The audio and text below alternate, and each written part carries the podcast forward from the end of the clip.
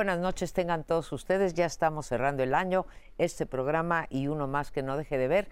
Pero bueno, estamos aquí para analizar qué ha pasado esta semana, que ha estado convulsa políticamente. Y el primer tema que decidimos tomar es el de las autoridades electorales. ¿Por qué las autoridades electorales? Por dos motivos. El primero es que ya estamos pues muy, muy cerca de las elecciones, poco más de, no, seis meses de las elecciones y tenemos a las dos autoridades electorales, al Tribunal Electoral del Poder Judicial de la Federación y al Instituto Nacional Electoral en unos momentos pues muy convulsos. Empiezo por el Tribunal Electoral. Los dos tienen que ver con quiénes son los magistrados en un caso, consejeros en el otro y bueno, pues este intento diría yo de captura por parte del oficialismo de los órganos electorales. Eh, empiezo por el tribunal. En el tribunal tenemos, como en muchos otros órganos, casi 100, eh, dos vacantes. De siete, de siete magistrados tenemos únicamente a cinco y no solo eso, sino que el presidente que debió haber durado hasta finales del año que entra, me refiero a Reyes Rodríguez, fue literalmente obligado a renunciar como presidente y toma la batuta Mónica Soto, que es una persona pues muy cercana a el Andrés Manuel López Obrador y al morenismo, al oficialismo, a Morena, como lo queremos eh, ver. Y entonces pues se invierte la balanza, el equilibrio, está roto el diálogo, porque que haya un equilibrio me parece bien, pero está roto el diálogo entre dos, Bernardo, eh, digo, este Reyes Mondragón y Janino Tálora, y otros tres en estos momentos es como muy raro que no hayan querido los senadores, eh, el presidente mandar y los, o la judicatura mandar y los senadores aprobar para completar. Y en el caso del INE lo dejo planteado y cualquiera de ustedes lo toma, el caso es que también tenemos a 11 consejeros divididos pues aproximadamente en dos bandos, uno oficialista, incluida la presidenta, y el otro que eh, no es oficialista, que es más independiente y están enredados porque tienen a un INE incompleto en las direcciones y con falta de legitimidad al interior. Pues yo, yo veo dos problemas eh, diferentes. En el caso del INE, empiezo por ahí, ha habido una incompetencia por parte de la consejera presidenta para pactar desde el secretario ejecutivo que dices tú, a ver, han pasado ya bastante tiempo y no ha logrado poner un perfil que resulte convincente a la mayoría y pactar en condiciones razonables el resto de las direcciones ejecutivas. Por otro lado, ves un INE que actúa tardíamente, probablemente así está la regla, pero está, acaban de dar a conocer el viernes el informe de los gastos de la precampaña, bueno, de la selección de precandidato eh, de Morena, y tú traes ahí unos gastos por debajo de la mesa que dices, no es posible que te reporten más de 50 millones de sobregiro, así 50 millones cuando hay presupuestos millonarios con los que los partidos podrían hacer política legítima. Tienes un INE que te dice, te voy a multar después de que te sobregiraste, cuando lo que es grave es la cantidad de dinero que manejaron durante las precampañas. En fin, el proceso este que se llamó de las corcholatas. Por el lado del tribunal es lamentable lo que ocurre, yo creo que es un pésimo presagio para el proceso electoral que ya está corriendo, que el órgano encargado de dar certeza no solamente no la ve, sino que de un espectáculo lamentable. Eh, eh, la magistrada Soto llega después de una reunión que tuvo con el diputado Gutiérrez Luna. El primero en felicitarla es Mario Delgado. Y tú dices, a ver, que te feliciten, dirigente de un partido político, cuando llegas en las condiciones que llegan. Yo les hago una pregunta a todas y a ustedes, y es, ¿debe mantenerse esta idea de que haya un presidente? En el tribunal deberían optar por el modo suizo de decir, a ver, hacemos una, o como ha durado este programa 25 años, aquí nadie manda, cada quien lleva su bloque y va girando. Las tonterías que uno dice, los otros la van de alguna manera compensando y lo que deberían hacer para evitar ese pleito lamentable quién es el presidente del tribunal, es decir, a ver, un mes tú, un mes tú y un mes tú y luego un mes yo, y así la llevamos tranquilamente, porque ha sido, aquí lo dejo, pues todos han sido presidentes y expresidentes del tribunal y es el saco de agravios que hay entre ellos, parece lamentable. Por tanto, es, terrible que arranquemos así, con los que tienen que dar certeza, generando incertidumbre. Bueno, a mí me preocupa particularmente que estando a seis meses de la elección, del día de la elección, haya en los dos órganos que deciden la organización de las elecciones y los últimos, la última palabra en materia de conflictos electorales que se van a producir, que se están previniendo algo así como 19 mil conflictos electorales en un cálculo inicial que se hace para el tribunal. Que estén en, este, en esta situación de inestabilidad, pero yo diría que mucho más que inestabilidad, de conflictiva, de conflictiva entre los integrantes de los dos órganos, de los, del órgano superior de del Tribunal Electoral del Poder Judicial de la Federación y del órgano que organiza las elecciones, cinco y seis, cinco de un lado y seis de otro, a los que te referías, del lado de Morena están seis, y hay, pero hay un equilibrio un poco mayor. En el lado del tribunal, todo parece indicar que la 4T ya lleva el mayor número de miembros del tribunal, de, de la sala superior del tribunal. Esto es muy grave porque esta inestabilidad nos está hablando de que va a haber dudas respecto de los resultados electorales, que tienen que juzgar estos dos órganos, el INE primero en términos de multas, de llamados de atención, etcétera, y el Tribunal Electoral en materia presidencial es el que otorga la constancia de mayoría y la constancia de que ya es presidente, presidenta electo o electa. Entonces, estamos en, una situación verdaderamente grave sobre la que hay que poner atención porque es, es muy serio que haya esta conflictiva en ambos órganos. Un comentario sobre el INE. Dices, la presidenta no ha logrado el consenso. No, porque quiere meter gente inclinada a, su propia inclinación, que es en favor de Morena. Los demás dicen, no, imagínate el secretario ejecutivo, que es el que maneja toda la estructura este, organizativa, etcétera, inclinado en favor de un partido, pues los demás dicen, no, perdón, tiene que ser una persona más neutral y por eso no se han podido poner de acuerdo, porque ella misma está proponiendo gente que tiene esa inclinación que es la misma de ella, la presidenta. Por eso es que no han llegado a un acuerdo, pero ese es un comentario. O sea, sí quieren tener el control, por supuesto que lo quieren tener. En el caso del, del, tribunal quiero hacer un poquito de historia. Este tribunal cuando surgió, todavía bajo Peña, la mayoría fueron propuestos por el PRI y algunos por el PAN. No recuerdo del PRD, tal vez uno por ahí, pero no lo recuerdo bien.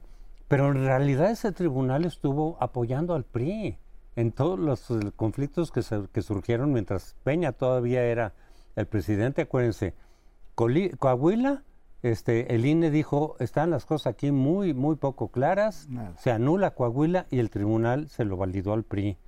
Este, lo de la tarjeta rosa en el Estado de México, En, 17, 2017, el INE lo declaró ilegal, el tribunal lo avaló. Eh, eh, y luego, cuando ya acabó Peña, en automático el tribunal empezó a avalar todo lo que le convenía a Morena. El INE metió una multa muy fuerte a Morena porque utilizó los recursos del sismo del 2017 para cuestiones electorales. Y ahí vino una multa del INE. El tribunal la quitó. Este, eh, y luego cuando lo de Puebla, la presidenta era Otálora eh, y, no anularon Puebla, no cambiaron el sentido, se lo dieron al PAN. Y ahí intervino Saldívar y también intervino eh, Scherer para quitar a Otálora y meter a Vargas, que era una persona cercanísima a López Obrador. Y entonces el tribunal siguió siendo, digamos, afín a, a, Morena. Algo pasó antes de la elección del 2021, no sé qué, no lo sé, que de repente dieron el cambio y empezaron a cobrar autonomía. Por eso no le dieron la candidatura a Félix Salgado Macedonio y ya muchas otras cosas ya no le daban por su lado a Morena, como que perdió el control Morena. Y ahora lo está tratando de recuperar, por supuesto, para la presidencial. Quieren tener eh, los elementos básicos para garantizar, por las buenas o por las malas, el triunfo de Morena en 2024. Lo peor es que lo están logrando. Eh, ya parece que está muerto el acuerdo en el Senado de poder nombrar a los dos otros integrantes del tribunal. Así que esa batalla ya está ganada. Vamos a ver qué pasa con lo que decía eh, Curcio con respecto a nombrar al secretario ejecutivo, ocho meses sin poderlo este, nombrar, pero en cualquier caso no son buenas eh, noticias y uno se debería de preguntar, lo que está ocurriendo es un crimen, entonces ¿a quién beneficia este crimen? ¿Sí? Claramente estamos aquí diciendo que cada vez se inclina más, todavía hay más chance de que siga colonizando Morena al INE, aun cuando estén 6-5, todavía hay chance de que ahí ocurra algo que, bueno, no sería la primera vez que el presidente le pide la, renuncia a algún ministro, magistrado o consejero del INE en este caso. Y lo que tenemos es lo que dicen, una incertidumbre y esto puede beneficiar sin duda a Andrés Manuel López Obrador, pero la oposición, ¿qué va a hacer si dice yo no creo en estos resultados, el INE ha sido de esta manera y el tribunal? Va a haber ahí un conflicto para la democracia. Nada más falta que veamos un magistrado del Tribunal Electoral diciendo ya me cansé de estar aquí, me voy a la campaña de Claudia. Ya solo falta, ya lo vimos en la Suprema Corte, no, no estaría tan raro que fuera así. Pero bueno, yo insisto en que el mecanismo está viciado. Otálor ha sido presidenta, después vino creo que Fuentes, Vargas. después vino Vargas, o Vargas y luego Fuentes. Ahora tienes a Soto, solo queda uno que no ha sido presidente, va a decir, oiga, pues ya no, me toca. funciona. Una de, dos, o allanas las funciones de la presidencia para que nadie se pelee por ella, o ya todos son presidentes y expresidentes. me parece ridículo. Y sí hay un tema ahí de una mini rebelión que hubo en el tribunal en un momento en que dicen, ya nos están sobajando demasiado, y lo que tenemos ahora es un, o sea, una reabordaje del oficialismo. Decía, a ver, que no haya dudas. Soto comió con el señor Gutiérrez Luna o cenó y el primero en felicitarla fue él, como para decir fuera máscaras.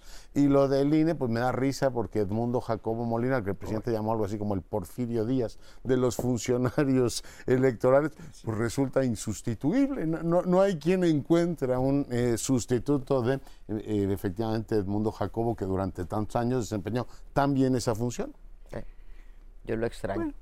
lo que yo no lo ha logrado reemplazar. Lo que yo veo es que el, el Poder Judicial, en términos generales, aunque vamos a tratar en el siguiente tema lo específicamente relacionado con la Corte, pero el Tribunal Electoral del Poder Judicial de la Federación es parte del Poder Judicial. Y allí tenemos eh, el conflicto metido de distinta manera que como se ha metido en la Corte esta sugerencia que haces de que a lo mejor uno, uno de los magistrados del Tribunal Superior se va a ir a la campaña de X o Z de de Claudia, de Claudia claro. No. Son valientes, se van a la de la mayoría. Sí, a, la que tiene riesgo grave. según las encuestas, sí, está en un gravísimo riesgo lo de Claudia. Un arrojo bueno, político pues, enorme. Eso, eso es lo que a mí me, me parece que nos puede traer problemas gravísimos. Y la inestabilidad eh, en estas dos instituciones, INE y tribunal, pues repercute en la economía, repercute en la inestabilidad, repercute en muchas cosas que nos afectan a todos los mexicanos. Entonces, o se arreglan o se arreglan. Yo digo que depende de cómo queden los resultados, depende de la distancia que haya entre la ganadora y la perdedora, sea quien sea, puede o no haber un conflicto, pero en caso de haberlo en un resultado cerrado, el tribunal va a ser clave y efectivamente el tribunal puede inclinar la balanza para un lado o el otro. Este, de hecho, yo critiqué en su momento el papel del INE y del tribunal en el 2006, no porque yo diga que hubiera ganado López Obrador o que hubiera habido un fraude monumental. Creo que debieron haber hecho más de lo que hicieron en términos de transparencia, esa fue mi crítica, pero sí, sí puede ser clave lo que haga el tribunal eh, en favor de Morena, si es que lo va a controlar Morena, como todo parece indicar. Y estoy de acuerdo nomás para terminar con, con, Leonardo. La fórmula tendría que ser otra. La fórmula del tribunal y de muchas instituciones en general tendría que cambiar. Pero bueno, con esto, con estas instituciones nos tocó arar. Nos vamos a una brevísima pausa y volvemos con otra institución importante que está siendo colonizada.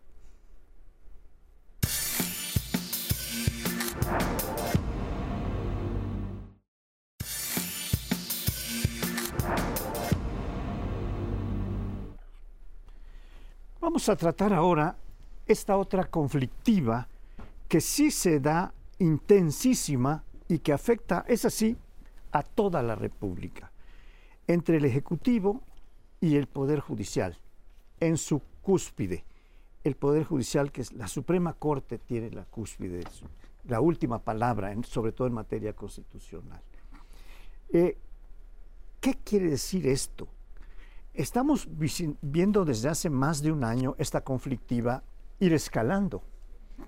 Y en los últimos días, en las últimas semanas, las huellas de este escalamiento conflictivo se da con el informe de la ministra presidenta Piña, a la que no asiste el presidente de la República. Por un lado, viene la cosa con Piña desde aquella sesión, pues era de, una celebración en la que están juntos todos los miembros de, los tres poderes y a Piña la ponen en un extremo cuando siempre ha estado custodiando al presidente junto con los con los, poderes del poder legislativo, diputados y senadores. Por protocolo, porque así lo dice el protocolo. Sí.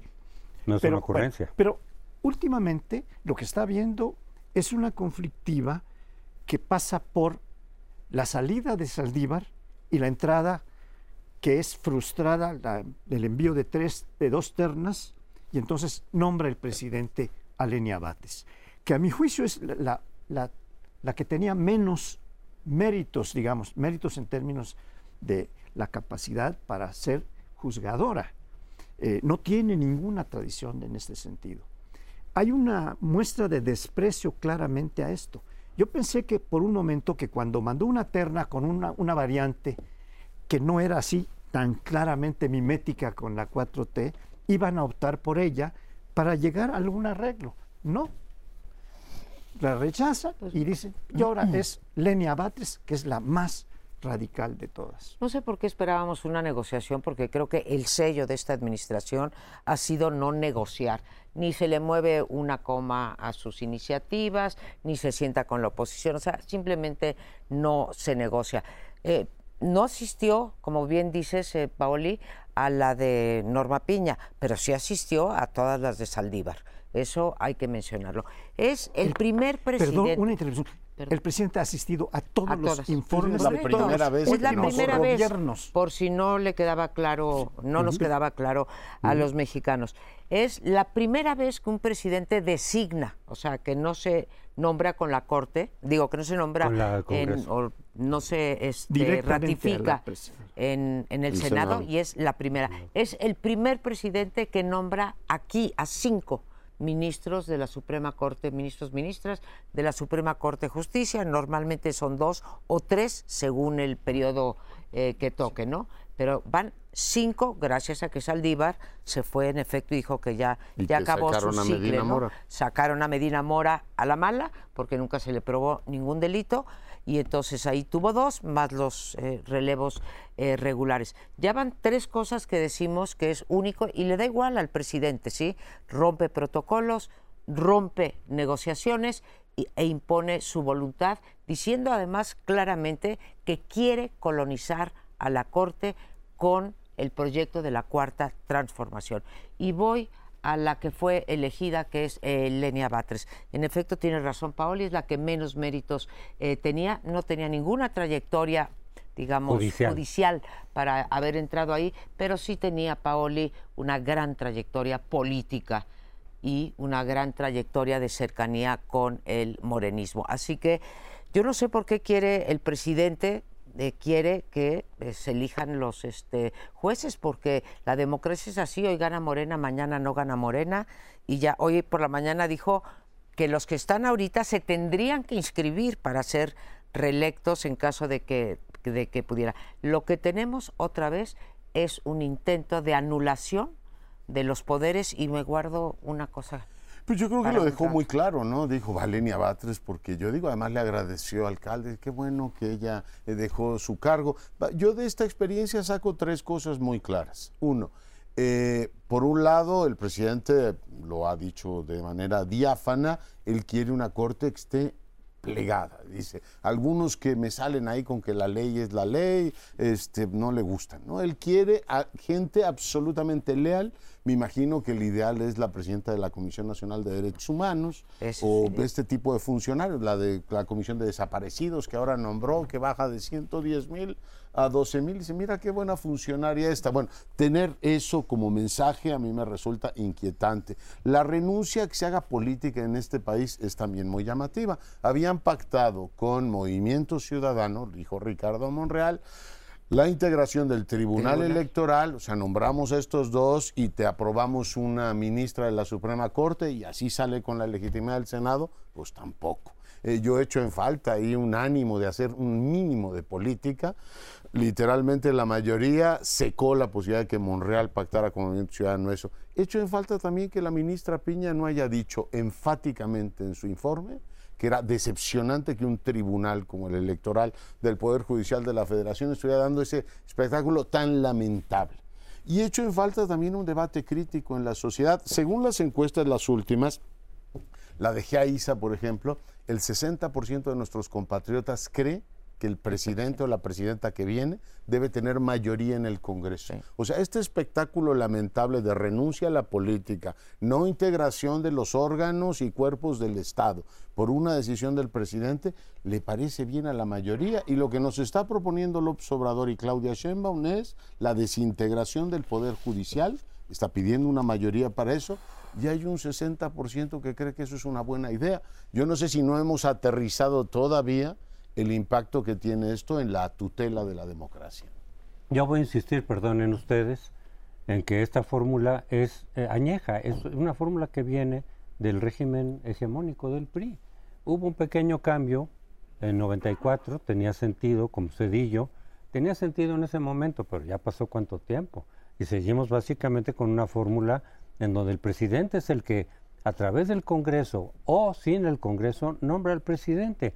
Y resulta que quien criticaba esa fórmula era Lenia Batres, ¿no? Porque estuvo circulando un, un, video de hace mucho tiempo de ella donde decía, es absurdo que el presidente nombre a la gente de la Suprema Corte porque son ellos los que tienen que tener autonomía, división de poderes, con eso se anula. Bueno, una cosa, las cosas ven muy distintas cuando estás en la oposición de cuando estás en el poder, ¿no? Lo, lo ves, de hecho, al revés. Todo lo que te lo que quisieras en la oposición te estorba en el poder. Y aquí se ve el ejemplo clarísimo. Entonces dicen, es la que menos trayectoria judicial tiene.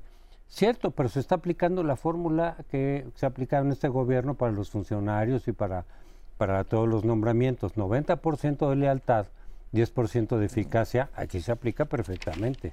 Este es el criterio que ha prevalecido en este gobierno. Este, lo que quiere es lealtad y lo ha dicho. Yo quiero gente en la Corte que esté en mi, par- en mi proyecto. De hecho, te- en la ley misma tendría que prohibirse que los ministros fueran militantes de de partido. Entonces, es- va en contra, y lo mismo con los de consejeros del INE, etcétera, va en contra de la idea La de imparcialidad. ¿No? Imparcialidad es sin partido, y aquí resulta que son miembros de partidos formales. Lo mismo digo yo de nuestro amigo Ortiz Pinchetti. Eh, pues Pues sí. es miembro del partido Morena y está en un, ca- un cargo fundamental, la Fiscalía ¿En cuál Electoral. está? Fiscalía Electoral. Fiscalía. ¿Ese existe todavía? Pues sí, lo que pasa es que lo que pasa es que está Esa no existe. a ver, las dos cosas que ha hecho nuestro amigo Ortiz Pinchetti como militante de Morena en la Fiscalía Electoral son dos cosas básicas. Exonerar a Pío López Obrador y congelar el expediente de Delfina Gómez. Que el tribunal le había dicho, sí, sí hubo delito, pero no nos toca a nosotros juzgar personalmente. Está congelado y ahora ella es gobernadora. Bueno, yo quisiera irme rapidísimo a una tesis clarísima, que me parece cl- clarísima, a lo mejor no a todos ustedes. Estamos en un franco regreso de equilibrio de poderes hacia un presidencialismo absoluto, porque así fue durante más de 60 años en donde el presidente de la República no solo nombraba a todos los gobernadores, sino también a todos los ministros de la Corte, a los senadores, todas las posiciones políticas importantes las tenía el presidente. Y así era, como todo el mundo estaba de acuerdo además. Y en materia de sentencias de la Suprema Corte, hay, hay el texto de González Casanova, La democracia en México, donde dice que solo un- era el más independiente Imagínate. en relación con el legislativo. porque solo el 30% de las sentencias no iban en el sentido que el presidente las deseaba. Pero, pero esto es algo terrible, porque estamos acabando con la pluralidad. O sea, estamos regresando a los 60 con Pablo González Casanova y su descripción del sistema político mexicano. Sí. Yo quisiera regresar a la discusión, el papel probable de Lenia Batres, dado eh, su comparecencia ante el Senado para ser ratificada y después su discurso eh, al entrar a la Suprema Corte eh, de Justicia. Eh, claramente, o sea, no guardó las formas, claramente dijo que ella iba por el segundo piso de la segunda transformación, pero no solo dijo eso, dijo que desde el punto de vista de ella, el Poder Judicial, la Suprema Corte de Justicia, disculpa, eh, se estaba extralimitando en sus poderes y que era el momento de regresarla para que no se esté metiendo con el Ejecutivo. Dijo también que el mismo discurso de López Obrador, que hay que acabar con la corrupción de los jueces, y dijo también que está en favor de la elección popular y de que se le baje el financiamiento. Así que la, minis- la hoy ministra sí se pronuncia por la anulación de la Corte como un poder independiente. Me parece gravísimo lo que dijo la señora ministra, hoy ministra de la Corte. También no lo Bueno, parece, pero quedó telegrafiado y ese es el mensaje. Lo que me sigue a mí generando inquietud, pues, te, te oigo y digo, pues tiene toda la razón, pero al 60% de nuestros compatriotas Les vale. parece que ese tema les parece normal. Y, y yo diría, Crespo, que eh, ven las cosas diferente, o sea, ahora Lenia Batres dice, pues está muy bien que el presidente nombre, ¿no? Pues el presidente tiene razón. Cuando tú no tienes como lengua materna eh, la democracia. O sea, cuando tú hablas lenguaje democrático, vamos a hablar de Chile, tú dirás, oiga, aunque sea mi amigo el presidente, y sea, no está bien que nombre a los ministros, porque los que hoy son mayoría, mañana pueden ser minoría. Si tu lengua materna es el pluralismo, la democracia y el equilibrio de poderes, ella misma debería encontrar eso aberrante. Pero no lo encuentra aberrante y lo que me sorprende también es que el equipo de Batres cada vez gana más poder, ¿no? Ya lograron Brugada, una posición en la Suprema Corte. Digo, es, es también un actor importante. Y él mismo es jefe de rápido, gobierno. sí, una jefe de gobierno. Jefe de gobierno, él. Quienes están convencidos por la democracia la ven como un fin en sí mismo en cualquier circunstancia, pero muchos otros usan la democracia, repito, cuando les conviene. Sí, sí, no es su lengua Eh, materna. No es una convicción, es, bonito un medio. Sí, no es su lengua Después, materna. cuando estás Está en el poder, lo la, democracia, que es pluralidad, equilibrio de poderes. Está faltando la democracia Claro. en varios ángulos. Vámonos a un siguiente bloque.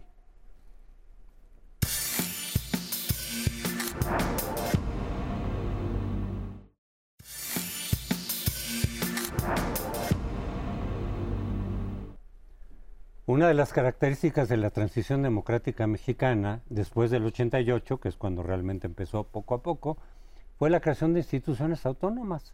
Primero, eh, Comisión de Derechos Humanos, si no me equivoco, por orden. Bueno, el INE en el 90, el IFE Banco en el de 90, México. aunque estaba todavía controlado por el gobierno. En fin, fueron ah, eh, surgiendo distintas eh, instituciones autónomas. El Banco de México ya existía, por supuesto, pero se le dio autonomía en 94, si no mal recuerdo. El INE ya cobró autonomía plena en 96, el IFE, era el IFE, este, y fueron surgiendo muchas otras, Auditoría Superior de la Federación, dependiendo del Congreso, el INAI, va- el gobierno de Fox, que son instituciones que no dependen de ninguno de los tres poderes, pero precisamente para que tengan la autonomía suficiente para vigilar cada una según su tema, hablar, decir, cuestionar, proponer a veces, pero sobre todo cuestionar y tomar decisiones que, no dependan de los otros poderes, precisamente porque los otros poderes tienen que ser vigilados. Esa es la esencia de la democracia, la vigilancia mutua, la rendición de cuentas, los contrapesos institucionales. Bueno, pues López Obrador ya dijo que quiere eliminarlas. Sorpresa, para mí no. ¿Por qué? Porque desde que fue jefe de gobierno entró en con- conflicto con las instituciones autónomas. Porque precisamente otra vez, cuando estás en la oposición quieres vigilar al que está en el poder, entonces impulsas a las instituciones autónomas. Me acuerdo cómo celebró López Obrador la autonomía del INE en 96, pero cuando estás en el poder todas esas te estorban, entonces las quieres eliminar. Cuando estuvo en el Distrito Federal entró en conflicto con la Comisión de Derechos Humanos Capitalina. Entró en conflicto con el instituto, que no me acuerdo cómo se llamaba, de Transparencia Capitalino. Incluso la desapareció, pero luego la Corte dijo no tienes que volver. Y nada más para terminar rápido, no me sorprende porque en el foro de Sao Paulo, al que pertenece Morena, claramente te dicen hay que eliminar las instituciones autónomas o subordinarlas o controlarlas, pero si puedes eliminarlas mejor. ¿Por qué? Porque te estorban para tu proyecto social, que es un proyecto revolucionario. Entonces viene esa vieja idea revolucionaria de concentrar el poder para llevar a cabo tu utopía, le llamo yo, tu proyecto socioeconómico. Eso está en el Foro de Sao Paulo, lo está cumpliendo López Obrador, aunque a muchos les parecía exagerado al principio este sexenio, pero lo está cumpliendo. Yo lo que no, no alcanzo a ver es cómo los moderados que están en su entorno, no le hacen ver que hay una lógica diferente en la formación de los órganos autónomos que responde a una evolución del constitucionalismo humano en todo el mundo. Es decir, hay funciones que no pueden estar bajo la lógica de la mayoría, como por ejemplo vigilar la, la, competencia económica, el tema del IFT, y el, en, este, en este paquete manda INAI, IFT y COFESE, son los que no quieren. Al Banco de México no lo toca, pero supongo que el Banco de México estará esperando su turno, la UNAM y todas las que tienen, el INEGI, que tienen autonomía. Pero en este paquete llama muchísimo la atención que sus más cercanos no le digan, oiga, presidente, sí está muy raro que vaya usted en el tren Maya con todos los monopolistas de este país y que al mismo tiempo diga que COFESE no sirve para nada. Y el órgano que regula las telecomunicaciones, dos de los monopolistas iban con el tren Maya, se beneficien de eso. Digo, sus más cercanos. Yo digo que todo movimiento debe tener ya no el ejercicio público de la razón y tratar de convencer a las mayorías, sino también tener unos contrapesos internos. Las personas tenemos la conciencia que nos dicen, no puedes hacer eso, está mal. Eh, que esos sectores cercanos le dijeran, presidente, o sea, no puede ser que el órgano que regula la competencia económica en un país de tantos monopolios, el que ha puesto un poquito este, eh, a reserva los, los arreglos que tenían los gobiernos anteriores con las televisoras y los, todo esto que hoy regula el IFT. Y el INAI que lo que ha hecho es pedir transparencia, que por cierto no está integrado totalmente, aunque solo fuera por la coherencia en el discurso de tantos años, decir, no podemos aprobar eso, no podemos acompañar, aunque usted sea clarividente y muy querido por el pueblo, esas funciones simple y llanamente. Pues, yo lo que no alcanzo a entender es cómo invitas a una intelectualidad tan distinguida, desde el doctor Kersenovich hasta la doctora Yorgul y toda esta gente que los va a ayudar a formar un gobierno, decir, oiga, si, si la idea es gobernar sin todos esos contrapesos, no digo no cuenten con nosotros, pero decir, claramente una mínima reserva a eso, igual que decía hace un ratito, la integración del Poder Judicial. En efecto, la gente que tú dices que está, mucha de ella muy respetable con Claudia Sheinbaum, y digo que está con Claudia Sheinbaum porque Claudia Sheinbaum ya avaló también eh, los proyectos de reforma que va a mandar, además se va a dar el lujo de mandarlos antes de que entre Claudia Sheinbaum, y si no le salen ahorita, entre el primero de septiembre y el primero de octubre, y están avalados todos ellos por Claudia Sheinbaum. En efecto, yo creo que estos personajes respetabilísimos, Juan Ramón de la Fuente, el doctor Kersenovich, Silvia Giorgiuli, etcétera, deberían cuando menos decir, oigan, nosotros estamos dispuestos a ayudar a este proyecto, etcétera, pero hay ciertas este, cotas, ¿no? Esto sí no se sobrepasa. Lo de el Poder Judicial, no. Lo de la desaparición, no. Pero también hay otra que me sorprende muchísimo. ¿Sí? Pero hay otra que me sorprende. ¿No les parece que no solamente hay mucha gente silente respecto a este, programa, este problema, sino los propios órganos autónomos? ¿Ustedes han oído a alguien del IFT o alguien de la COFESE levantar la mano y decir, oigan señores, me quieren desaparecer, háganme una marcha como de el de el INE no se toca o no puede ser porque nosotros hacemos estas funciones. Yo veo a los órganos autónomos, a muchos de ellos, totalmente en silencio, sin levantar la mano, ni porque les recortan el presupuesto, ni por ni porque los quieren desaparecer, ni porque tocan a sus hermanos, digamos, a sus pares, y dices, me voy a poner las barbas a remojar. A mí, me parece que aparte de los del equipo de Claudia Sheinbaum, aparte de López Obrador, creo que merecen una crítica estos órganos, porque los que hemos dado la lucha somos los comentaristas, los comentócratas, los conductores, la ciudadanía. Y hago una mención, en este proyecto no aparece la Comisión Nacional de Derechos Humanos. No, no, pues Entonces, creo que lo que concluye, con esto se concluye el proyecto hiperpresidencialista del presidente, como mencionaba este Paoli, un proyecto totalmente adoptado por Claudia Sheinbaum y su grupo. Bueno, yo, yo quiero insistir en esta regresión eh, que nos lleva a cómo estaban las cosas en la primera mitad de los 80. En la primera mitad de los 80 empieza a ser agua el sistema político dominante hegemónico. hegemónico. Eh, era más dominante que hegemónico, pero en fin, empiezan a ponerse en duda algunas elecciones locales. La de Chihuahua, que había ganado Barrio, pero se la roban eh, en 85.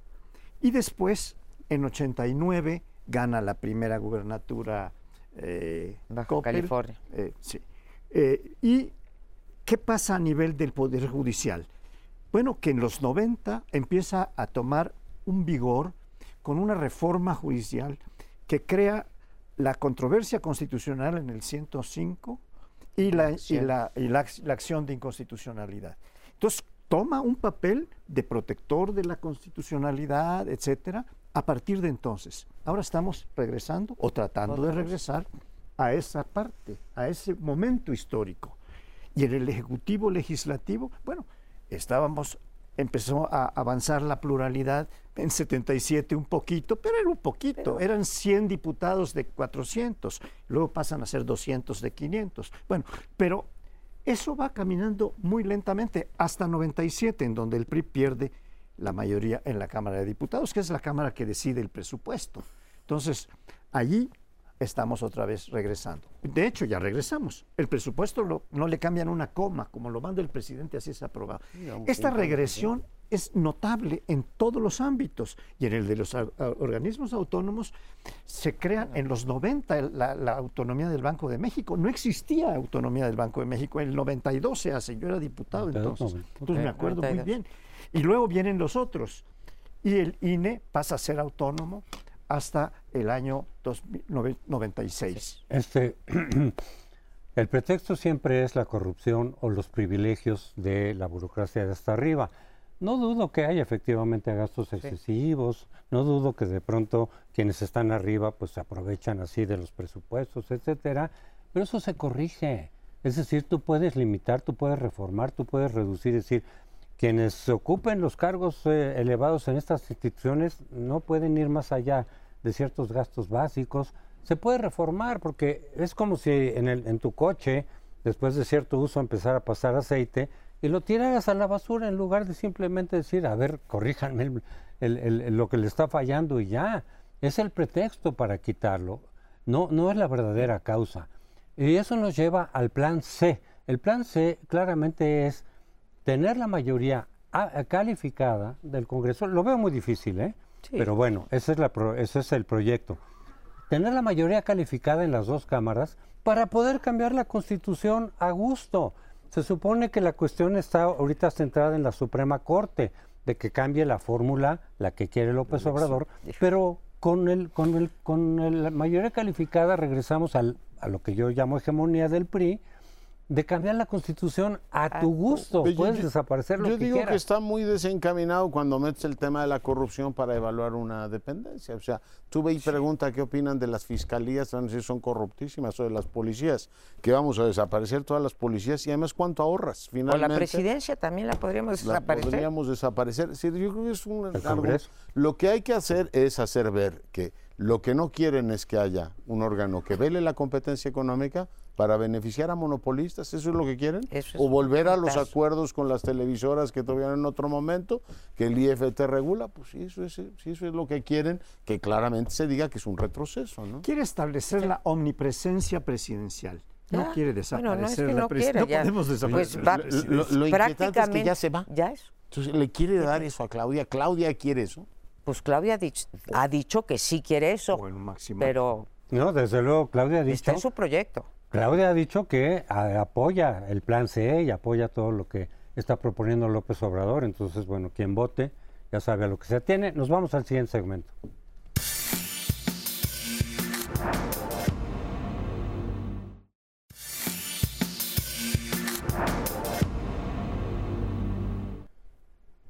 Bueno, en este último bloque les propongo que revisemos Chile desde una perspectiva amplia. Si en América Latina la tendencia ha sido efectivamente ejecutivos que cambian las reglas estando en sus funciones, algunos eficientes como Bukele, otros menos eficientes como eh, en otras latitudes, tienes este avance de los ejecutivos sobre los otros poderes en Chile ha habido una trayectoria diferente. Bueno, Chile y Uruguay son como poco latinoamericanos en este contexto. Los chilenos han tenido, igual que todas las sociedades, un nivel de polarización fuerte, eh, tuvieron gobiernos muy exitosos durante largo tiempo y de pronto tuvieron la fatiga, el desencanto con la democracia y plantearon la posibilidad de un nuevo pacto constitucional, como muchas repúblicas latinoamericanas lo hicieron. Finalmente eligen a un Congreso que hace una constitución pues, muy cargada a la izquierda, hace una serie de propuestas que, entre otras cosas, incluían como una nación plurinacional, muchos temas, no entro a los detalles, va a ratificación de la gente y la gente dice, no queremos esa constitución. Entonces se integra un segundo órgano, que es el que ayer fue derrotado, por notables más cargados a la derecha que reaccionaron a los excesos de una izquierda que quería en la Constitución poner ahí todos los adornos y te dan un proyecto francamente regresivo con muchos elementos. Y toma que la gente les vuelve a decir, pues tampoco. No, van dos constituciones que los chilenos dicen no, con lo cual pues ahora Boric tendrá que gobernar con la constitución eh, vigente, que fue ampliamente reformada, no es solo la de Pinochet, tiene muchas reformas de ese gran presidente de Chile que fue Ricardo Lagos, pero sin entrar a los detalles, tú tienes a un pueblo chileno que ha mandado un mensaje a élites profundamente poco representativas de su sentir, ¿no? una izquierda que se quiso llevar el mérito constitucional de una constitución de estas de última generación y tienes a una derecha que quiso compensar por ese lado y a las dos la regresaron al centro. Yo creo que es una interesante lección la chilena. Una lección de...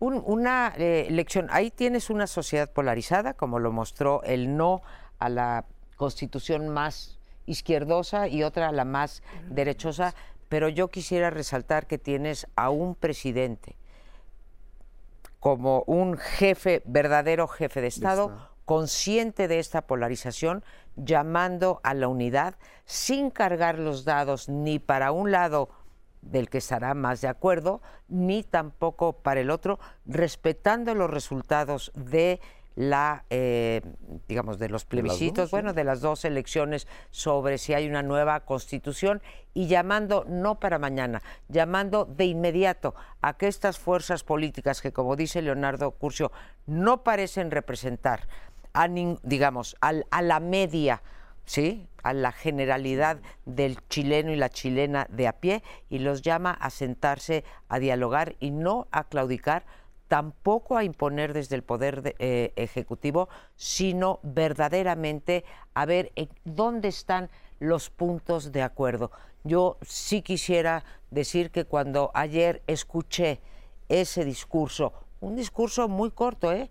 12, 14 minutos eh, duró, donde todo era concordia, respeto a la democracia y Chile puede ir para adelante si trabajamos juntos negociando en el Congreso y en el Ejecutivo que me honro presidir. Yo quisiera escuchar eso para mi país. Bueno, yo creo que estamos en una circunstancia en Chile en la que no es la izquierda simplemente, es una nueva izquierda que está planteando la protección del medio ambiente, la igualdad de género, etcétera no es la izquierda tradicional de Cuba, Nicaragua, Venezuela, etcétera. Es una izquierda muy vibrante, muy avanzada, para la cual todavía no parece estar preparada la sociedad chilena.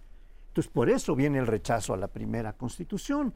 No a todo, pero era tan fuerte el cambio que se proponía que todavía había que hacer una labor de convencimiento de que este es el futuro, lo que estamos planteando en esta constitución. Es una constitución para el futuro. Pero ahora viene la reacción y a mí se me hace que en alguna forma está animada por este éxito que tuvo ley sus vecinos, nada más la, trazando la cordillera está Chile ah. de, Argentina. No digo que sea la única razón, pero por supuesto que fue un ánimo para la derecha muy claro mm. el que sus vecinos optaran por una posición tan radical a la derecha que se animan entonces en esta comisión, que era mayoría a la derecha, a plantear una constitución con esa inclinación.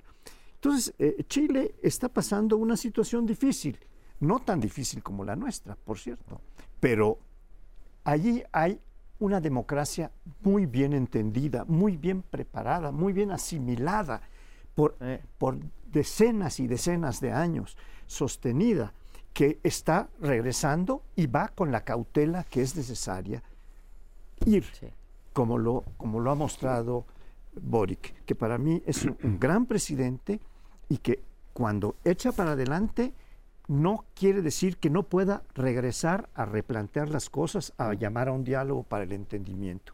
Eso. Yo coincido en que la izquierda en Chile, en general, no responde al parámetro bolivariano, sino que es más socialdemocracia, digamos, una democracia mucho más moderada, etcétera. El esquema bolivariano, Venezuela, Nicaragua, es totalmente autoritario y te lo dicen en los documentos, ¿eh? sin ningún problema.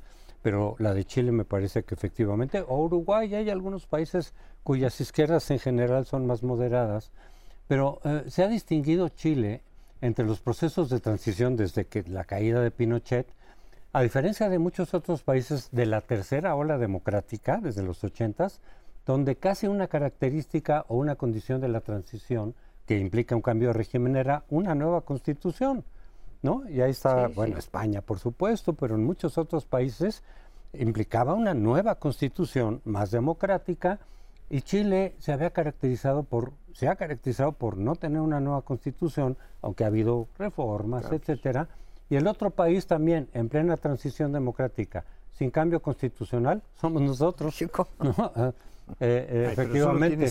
Eh, y, digo, y si hemos de tener una nueva constitución, espero que no sea solo volcada de un lado, como quiere López Obrador, con su mayoría calificada, sino que sea, tiene que ser de consenso. Si va a ser una constitución que es el marco fundamental, sí tiene que haber un mayor consenso, no del 100%, pero sí del 70-80%, en donde los ciudadanos efectivamente digan, estamos de acuerdo, un poquito para acá, un poquito para allá, pero ubicada básicamente en el centro, estamos de acuerdo en que este sea nuestro nuevo marco constitucional y lo avalen después en las urnas. Eso no ha pasado, yo creo que efectivamente, coincido contigo, Amparo, tienen que buscar más el centro, porque los, los extremos no parecen tener la mayoría necesaria y qué bueno, tiene que buscarse el centro y, una constitución que básicamente sea aceptada por la gran mayoría. Sí, sí, que sea un proyecto nacional incluyente. Yo no diría así que son de izquierdas más o menos desarrolladas o más avanzadas.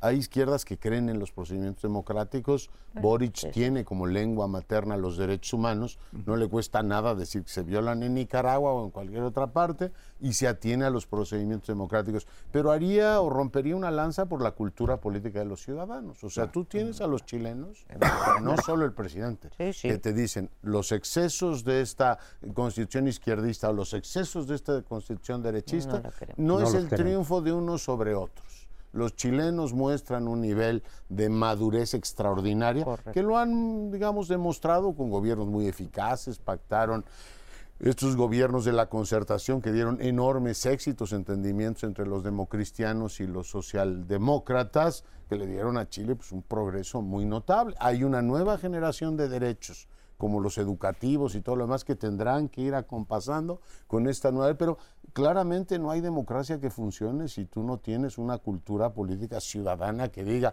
los excesos de las élites o del presidente en turno tienen que ser moderados. Yo digo que ahí está la gran lección chilena. ahí, hay, hay, poco que agregar, creo que lo has puesto de manera eh, clarísima, prístina diría yo.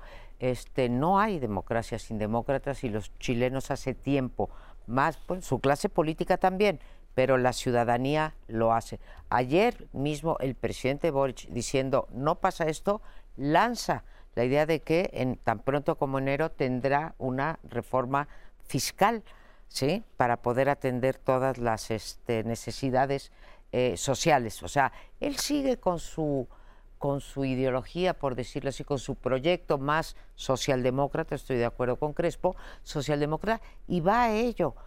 Pero esta polarización, yo espero que no tengamos pronto una alguna idea de una reforma a la bueno, de una nueva constitución en este país porque no quiero no quiero saber qué es lo que va a ocurrir. El plan C y todo lo demás es por la idea de una nueva república, ¿no? En todos los sentidos. Pero bueno, eh, nos vamos. Feliz Navidad. Feliz Navidad a todos. Eh, ya, no nos vemos hasta pues, el próximo lunes es Navidad, así es que feliz Navidad a usted que nos acompaña todas las semanas. Muchas gracias.